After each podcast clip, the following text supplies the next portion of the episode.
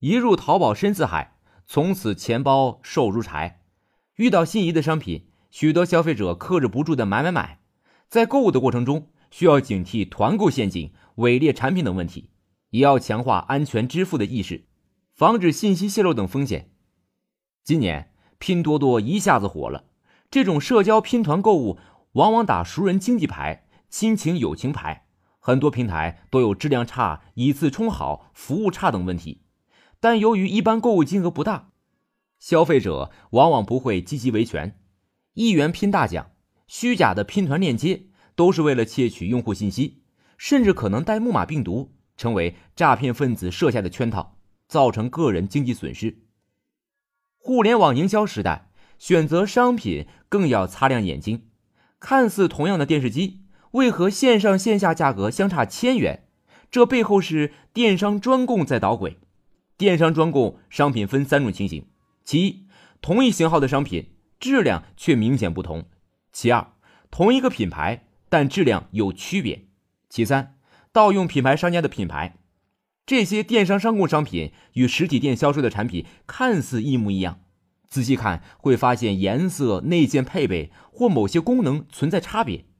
实际上，电商专供商品一般是价格较低而品质稍逊的商品。这类商品一般在服装、电器、鞋帽、箱包等品类较多，消费者要擦亮眼睛。心仪商品那么多，不忍割舍怎么办？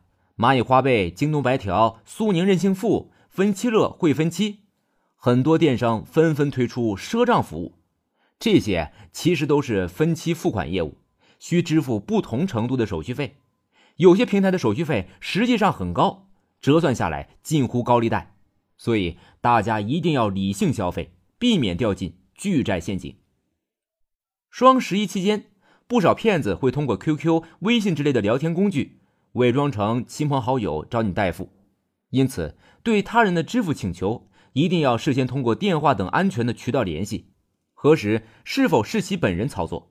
同时，不要在网吧等公共场所使用网银，还要养成良好的习惯：操作结束后选择退出淘宝、支付宝、网银，并关闭浏览器。密码设置要科学，避免简单保存在电脑中。如果对商品质量不放心，或担心后续遇到要维权的问题，在交易过程中就要注意收集和保存好相关网络购物证据，如聊天记录、购物记录、购物页面截图、购物票据凭证、快递单、发货单等。然后通过各地工商局幺二三幺五消费者投诉举报专线电话、消费者协会等第三方行业机构投诉，依法维护自身合法权益。